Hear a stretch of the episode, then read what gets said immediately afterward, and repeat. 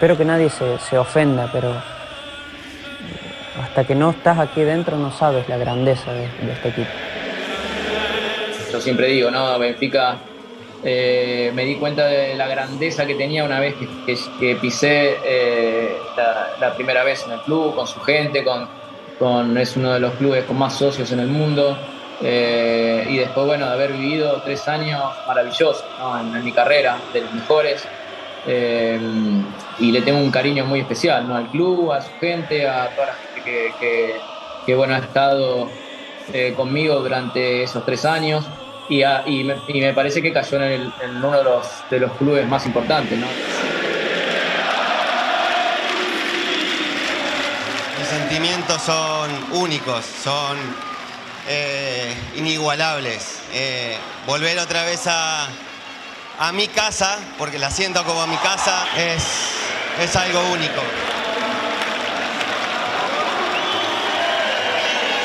Donde vamos hay muchos benfiquistas y no solo hay, van, van al campo, alientan, aplauden.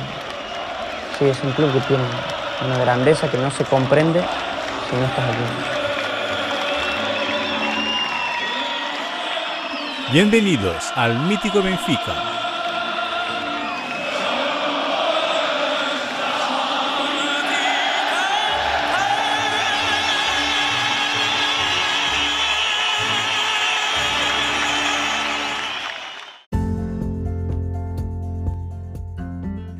Hola a todos, bienvenidos al episodio 77 del Mítico Benfica, el podcast en español dedicado al incomparable Sport Lisboa y Benfica.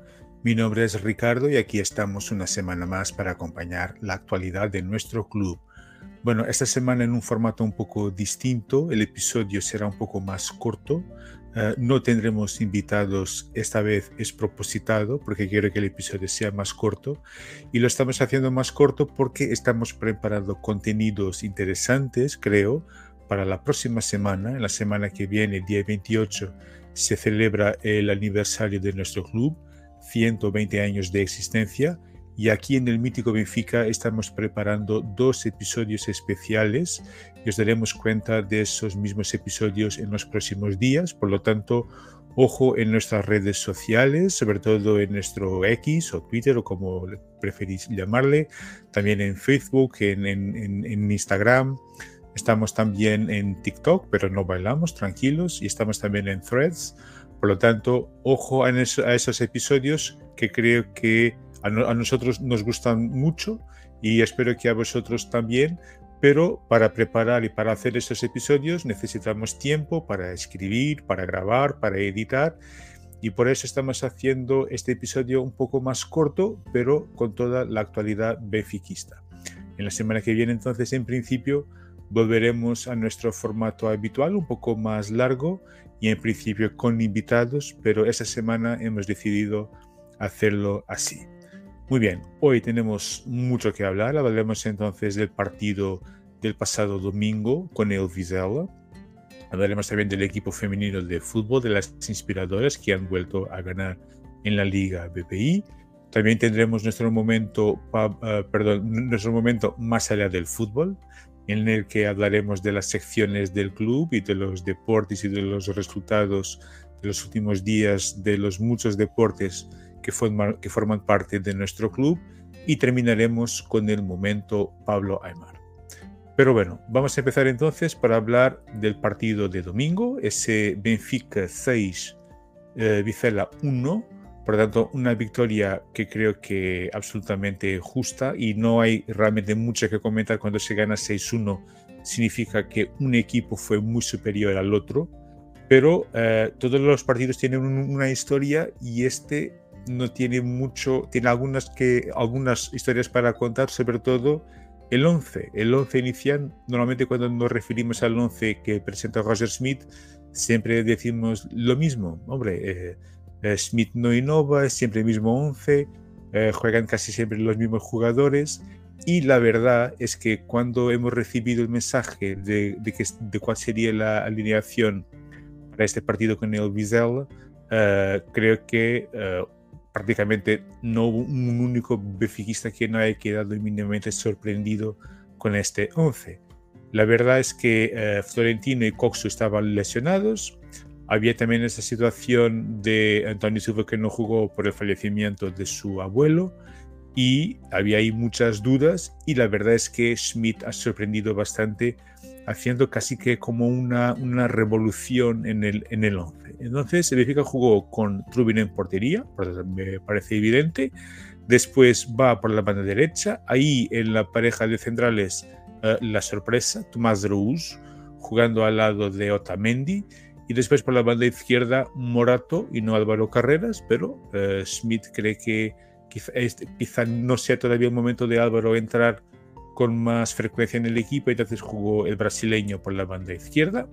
Después en el medio, João Neves y João Mario, y atención, muy interesante el partido de João Mario, pero ya veremos de ello más adelante. Por la izquierda, mucha gente pensaba que podría jugar Ausnes, jugó Thiago Villa, y por la derecha no jugó Di María, pero jugó a David Neres, el brasileño, y ahí adelante los dos delanteros, Rafa Silva y Casper Tengsted. Eh, vamos a ver entonces cómo, por qué estos jugadores y cómo, y cómo ha sido este primer tiempo. Bueno, primer tiempo yo diría que, al contrario de lo que, de lo que mucha gente pensaba, incluso yo, fue un dominio total por parte del Benfica. El Benfica dominó el partido de una forma absolutamente evidente y marcó el primer gol a los, a los 15 minutos por David Neres. David Neres probablemente para nosotros por lo menos ha sido claramente el hombre del partido, hizo un partidazo y el Benfica antes no que hubiera creado muchas ocasiones, pero en este partido ha sido tremendamente eficaz. Uh, muchas veces hemos hablado a lo, largo de las últimas semanas de la mala relación con el gol y esta vez el Benfica ha sido muy pero muy eficaz y llegó con naturalidad al primer gol en el minuto 15. Bueno, después uh, hubo uh, el gol de uh, Otamendi, un cruce de Neres. Neres para mí es probablemente de los jugadores que mejor cruza en nuestro equipo, sino el mejor. después, creo que al casi minuto 30, gol de Thiago Vaya. Hay un disparo de, de que el, que el guardameta defiende y Uh, Thiago Vea confirma ese, ese gol. Al minuto 33 una gran oportunidad para, para Tengsted. Uh, 36 gol de Rafa que se anula por fuera de, de juego. Y uh, al minuto 45 o, otro gol, un, gran gol de David Neres, una jugada fantástica. Y creo que ya muy cerca del tiempo de descanso hay otra gran oportunidad para, para Tengsted ya, eh, ya, eh, sobre el tiempo de descanso, eh, Rafa marca el quinto gol. Por lo tanto, el Benfica llega al tiempo de descanso con la manita, con cinco goles marcados, un partido tremendo. El, el, el no sabía lo que, lo que estaba ocurriendo, por lo tanto, el dominio del Benfica total y, realmente una primera mitad de lo mejor que hemos visto esta temporada y de lo más cerca que de lo que era Benfica en la temporada pasada. Bueno, impresiones de, esta primera mitad entonces, creo que ya hemos visto todo. Echemos aquí un vistazo a las estadísticas de Goal Point. Fijaos, 10 remates de Benfica contra, contra uno del Vizela. Uh, por tanto, Benfica tuvo una eficacia de 50%, impresionante. 7 remates encuadrados. Acciones en, el área contraria 19 contra 0 del Vicela, por lo tanto, repito, el Vicela no ha existido prácticamente. Uh, saques de esquina 3 de Benfica contra 0, eficacia del pase 90 de Benfica contra 73 del Vicela, uh, faltas cometidas 7 contra 5 del Vizela y posesión 69 contra 31 del Vicela. Por lo tanto, dominio total y absoluto de nuestro equipo y, realmente fue eh, impresionante ver estos primeros 45 minutos. Era, es un tipo de monotonía que nos acostumbraríamos sin ningún tipo de dificultad. Ganar, terminar los primeros 45 minutos ganando 5-0, para nosotros, genial, sería eh, estupendo. Bueno, la segunda mitad, claro, el Benfica, uh, sabiendo que tiene el partido resuelto y que en pocos días, el próximo jueves, jugará un nuevo partido, no fue exactamente el mismo Benfica que hemos visto. Y aquí uh, hubo aquí alguna gestión de la plantilla con la cual no estoy muy de acuerdo. Yo, por ejemplo, no entiendo muy bien por qué entró Di María. Es un jugador decisivo, un jugador que, que nos encanta, que no quepa duda, pero este partido es un partido en que se podría jugar, imaginaos, un, un Roleser, incluso un Prestiani, jugar unos 5 o 10 minutitos que, que fuera. Y por lo tanto entró uh, Di María, entró Ausnes y sinceramente no entendí muy bien esa gestión. Por tanto fue un Benfica un poco más lento, un Vicela que, claro, que intentó uh, también marcar su gol y, hacer algo, porque la primera mitad no ha existido. Y la verdad es que el Benfica también ha facilitado, sobre todo Trubin ha cometido un error en el minuto 47 eh, que, eh, que, que, permitió a Vicela marcar ese gol, ese 5-1 en ese entonces, un fallo de guardameta ucraniano que, que, ha estado muy bien en las últimas semanas, pero que eh, tuvo realmente ese, ese, ese fallo. Uh, y, y, después, minutos más tarde, Morato el árbitro pita un penalti de, de, Morato, que realmente lo es, y uh, Trubin defiende un penalti más. Por lo tanto, creo que ya no me acuerdo, pero desde que está en el Benfica ya ha defendido por lo menos tres penaltis, lo que no deja de ser sorprendente teniendo en cuenta que está aquí hace, no sé, unos seis meses, cinco meses. Por lo tanto, es realmente un guardameta muy, muy bueno y muy joven todavía. Por lo tanto, fue un, un, Benfica, yo diría que más, más cómodo, controlando, gestionando el partido y destacar también la entrada de Marcos Leonardo, que marcaría entonces el, el su gol, el, el, sexto y el último gol, tras una asistencia más de uh, David Neres, y el brasileño realmente está uh, dejando su, su huella en este, en este equipo, aprovechando las oportunidades, eh, jugando siempre bien, tiene muy buena colocación, sabe siempre dónde tiene que estar y ese, y ese cree que es una característica fundamental en, en un delantero y realmente Benfica llega al final del partido con ese 6-1 Uh, por lo tanto, es, fue un dominio total. Uh, es aquí son las estadísticas finales. 15 eh, remates del Benfica contra 9 del Vicela. Por lo tanto, también aquí se puede ver cómo el Vicela ha crecido en esta se segunda mitad. Uh, saques de esquina 6 del Benfica contra 1 del Vicela. Acciones en, en, en el área contraria 30 del Benfica contra 12 del Vicela. Posesión 60-40. Pero el Benfica, no haciendo una gran segunda mitad, hizo lo suficiente, más que suficiente, para ir controlando el partido Uh, no jugado tan bien como en la primera, pero uh, la victoria de nuestro equipo nunca, nunca estuvo eh, en causa, porque realmente el dominio fue total. Otro dato importante, los expected goals, es decir, la probabilidad de, marcar un gol. El Benfica termina con el expected goal de 3.6 contra 1.6 del Vicela, uh, una superioridad total, por tanto un dominio total, y creo que esto, ese dato quiere decir mucho. Pero antes de pasar al, um, hablar del, mejor jugador en campo, del arbitraje, que no hay mucho que decir en realidad, algunos comentarios al 11 de Smith. Volvemos aquí atrás a hablar entonces de uh, algunos jugadores que nos han gustado bastante. Bueno, Trubin, a pesar del fallo que tuvo me parece que a lo largo de las últimas semanas se está demostrando que es un grandísimo refuerzo. Quizá el mejor refuerzo de Benfica, el mejor fichaje de Benfica esta te temporada, claramente. Um, a, a, nosotros también nos gustó mucho Tomás Rouge. Uh, claro que se le nota un poco la falta de, ritmo, pero además de tener muy buena salida de, balón, el pase largo ayer estuvo fantástico, absolutamente fantástico.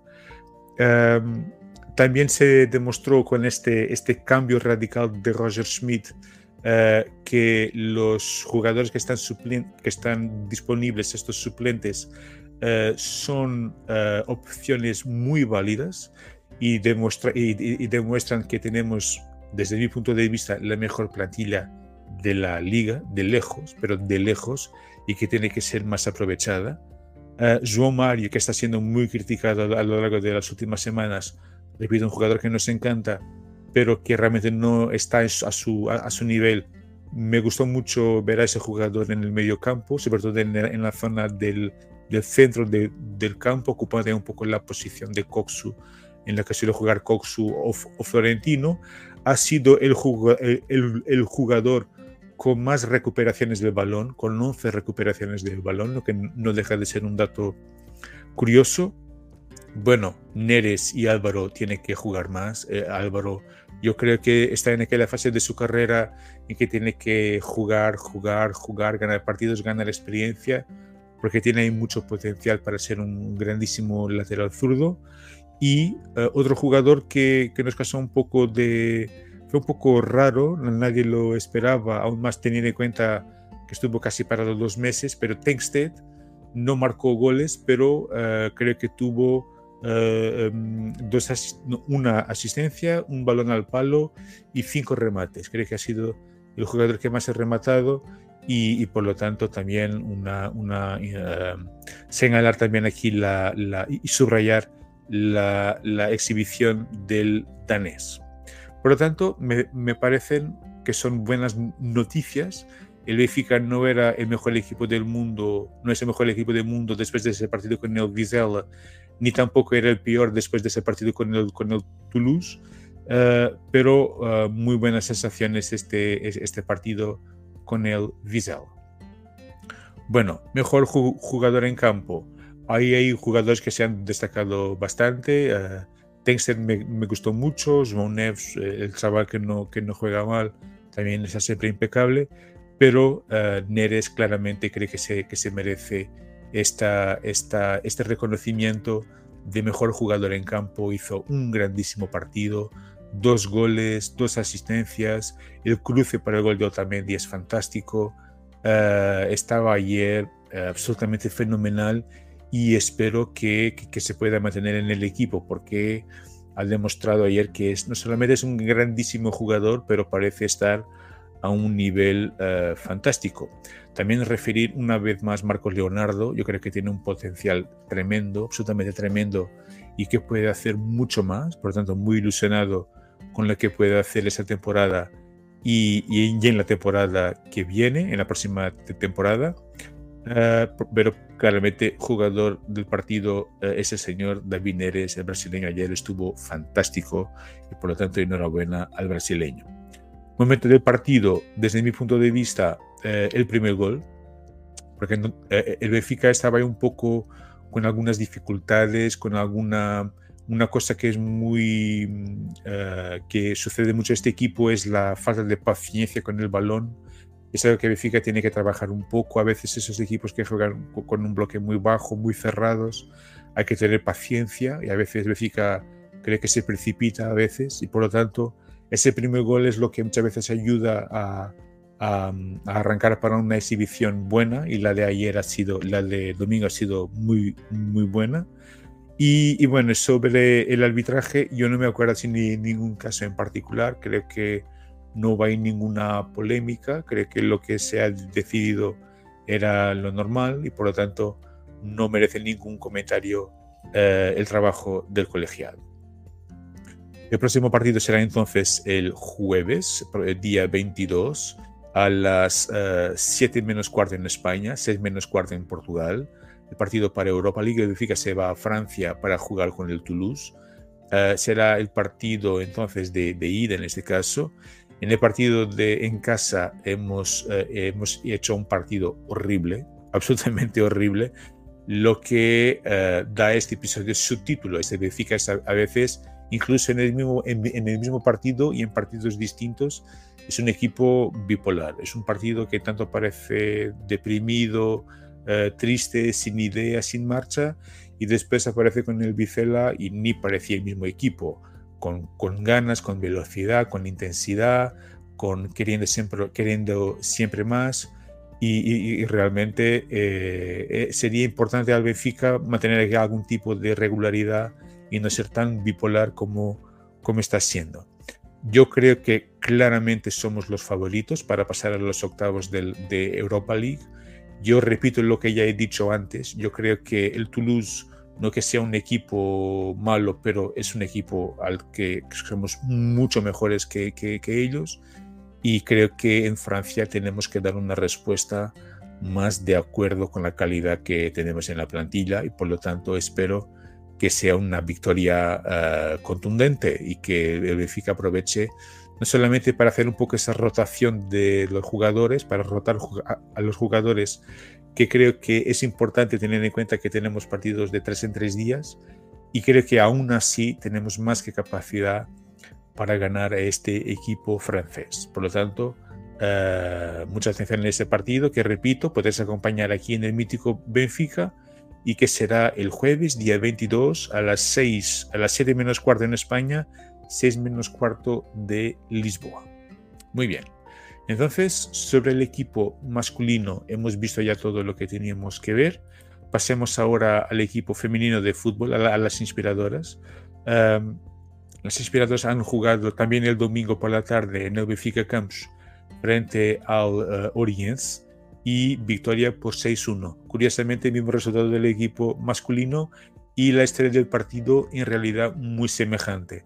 Uh, primera mitad dominio total, el partido terminado 4-1 y, fueron cuatro y si, si Benfica pudiera, uh, pudiera perfectamente haber marcado dos o tres goles más porque tuvo ocasiones para, para hacerlo.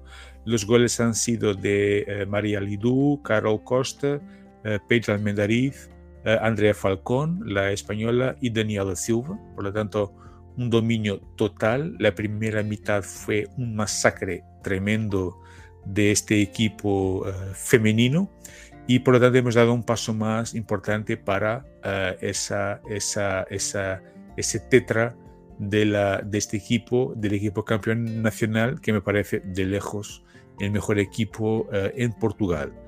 Um, ¿Qué más que hay que, que, que, decir? Por lo tanto, repito, primera mitad, masacre.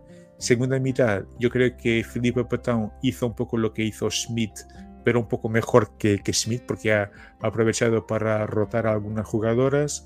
Uh, entró Bibocas, entró Daniel de Silva, entró Ana Seiza, um, salió Pauleta, por lo tanto uh, aprovechó para hacer algún tipo de, rotación en el equipo, que me parece que tiene sentido porque este Benfica también parece que tiene uh, equipo para, para hacerlo y plantilla para, para hacerlo.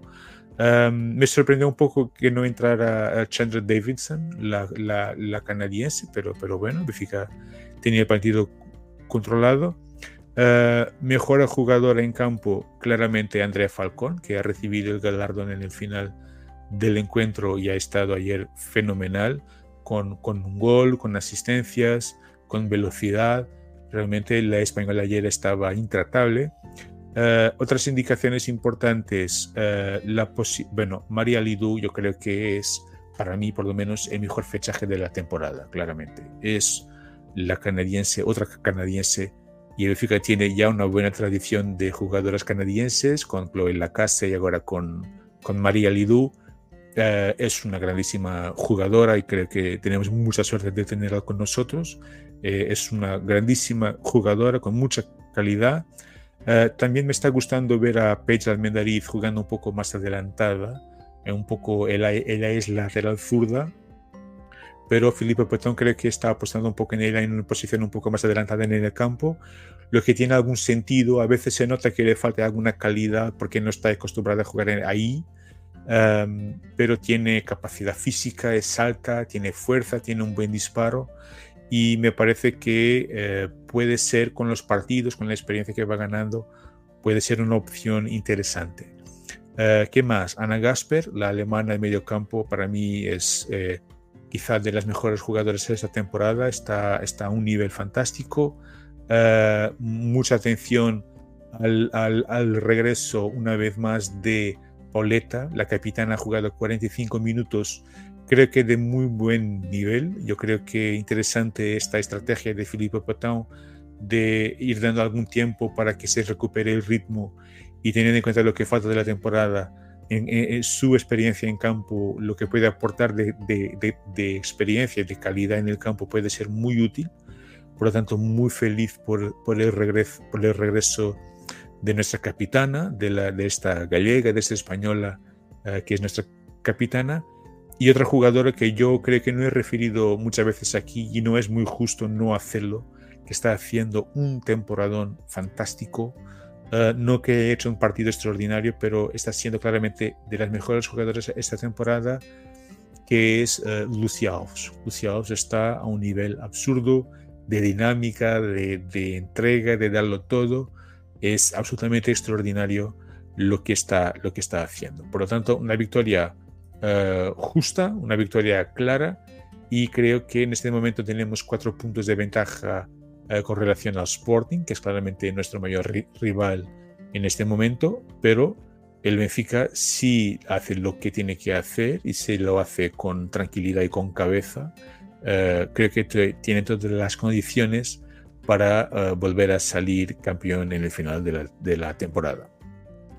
El próximo partido será entonces el domingo uh, frente al Club de Alberguería a las 11 de la mañana, hora de Lisboa, por tanto al mediodía en Madrid y, y, y será en casa del Alberguería. Por lo tanto, mucha atención al equipo femenino y ya sabéis que aquí en el mítico Benfica siempre vamos dando, uh, vamos acompañando lo que hacen las inspiradoras, lo, lo que hace este equipo que es absolutamente extraordinario. Muy bien, entonces ya hemos visto el equipo masculino, el equipo femenino de fútbol y vamos ahora al más allá del fútbol, a las secciones uh, de, nuestro, de nuestro club. Para hablar entonces, empecemos para hablar del atletismo. Uh, se, realizó este fin de semana los campeonatos nacionales de pista cubierta y, los equipos del Benfica han ganado ocho títulos, por lo tanto me parecía un número muy interesante y enhorabuena entonces al equipo, a los equipos de atletismo del Benfica.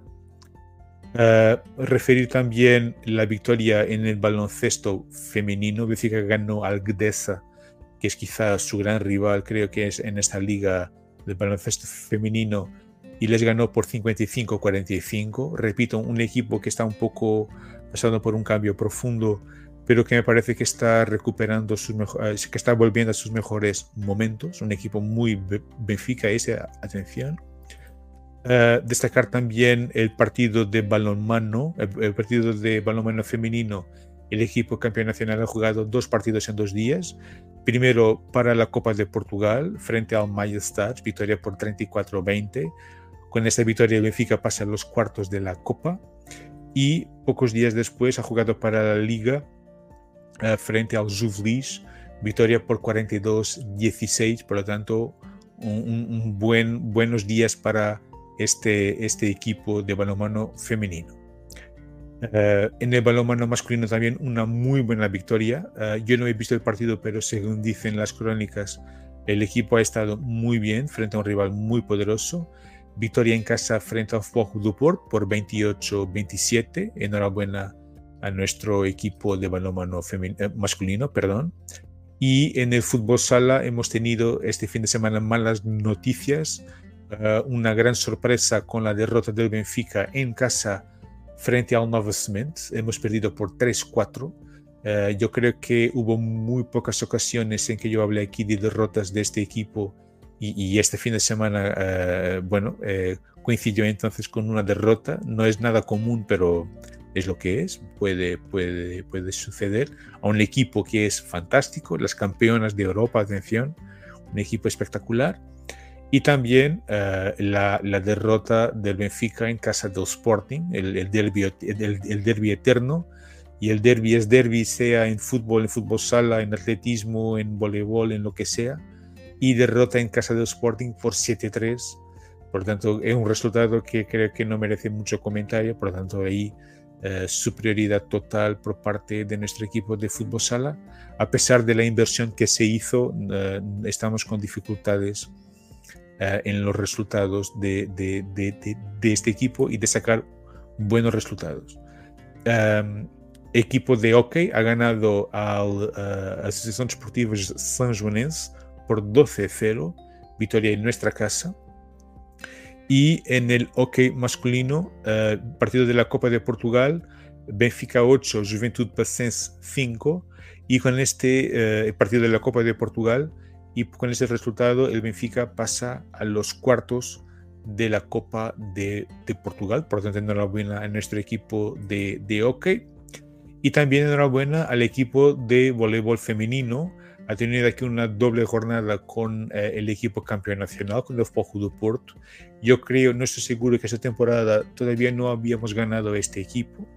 Uh, y hemos tenido dos partidos, uh, uno para la Copa de Portugal, por tanto victoria por 3-1 uh, que nos permite pasar a las semis, a, las, a, la, a, la, Final Four de la Copa de Portugal, por lo tanto una gran victoria por 3-1 frente al Fogo do Porto y uh, hemos vuelto a ganar por 3-2, pero ahora para la liga, uh, perdón, hemos perdido, perdón, así, así está correcto, para, uh, en casa de Fogo do Porto para la liga por 3-2 y por lo tanto, bueno, ahí no, no, no, no fue tan tan bueno, pero esa, esa victoria en la Copa de Portugal, fantástica, y me parece que es un equipo que está claramente creciendo y, y llegando a un nivel más aceptable eh, de acuerdo con lo que es el, el, el prestigio y la dimensión eh, de, nuestro, de nuestro club. Uh, también destacar la victoria eh, en, en, en, la isla, en el archipiélago, en, en el archipiélago, perdón, de los Azores eh, frente al Font Bestard, victoria eh, muy complicada, pero merecida por 2-3, Font Bestard 2, 2 Benfica 3, y claro, no podríamos terminar este más allá del fútbol sin hablar de este de ese chaval. Uh, ya habíamos hablado de él el, el, episodio anterior. João Pedro Sousa, nuestro compañero, nuestro experto en las modalidades, ya se había referido a él como en su momento Pablo Aymar, por tanto, él había sido en esos días uh, campeón del mundo de los 50 metros mariposa y que no es, atención, que no es uh, espe especialidad, creo, que se, que se dice olímpica, pero días después, perdón, con una diferencia de 4 o 5 días, um, ha participado en esa final de los 100 metros mariposa y ha vuelto a, a, a ganar y es, uh, por lo tanto, dos veces campeón del mundo, una con 50 metros, otra con 100 metros mariposa y está a un nivel absolutamente extraordinario. Un chaval que tiene tan solo 19 años y atención en años de Juegos Olímpicos. Este año los Juegos Olímpicos se van a, jugar en, uh, en, París este año y por lo tanto, uh, si ilusionados estábamos, más ilusionados estamos con este, con este uh, recorrido de, Diogo Moreira y uh, Diogo River, perdón, y atención que uh, él es un, chaval que tiene un recorrido de vida que no es fácil, ha, perdido su padre muy joven, ha tenido un accidente muy grave a los 16 años y, y aún así, a pesar de no haber tenido una vida fácil, llegar a donde ha llegado con tan solo 19 años es realmente increíble. Por lo tanto, enhorabuena a Diogo Ribeiro y también al proyecto Benfica Olímpico. Uh, y, repito, en años de Juegos Olímpicos, espero que, se mantenga así, con esa humildad, trabajando mucho. Y, lo que hizo es absolutamente histórico para el deporte portugués y en particular para la natación, uh, deporte en el que no tenemos mucha tradición. Por lo tanto, dos veces campeón del mundo en, cinco días es absolutamente extraordinario, por lo tanto, enhorabuena al Diogo River.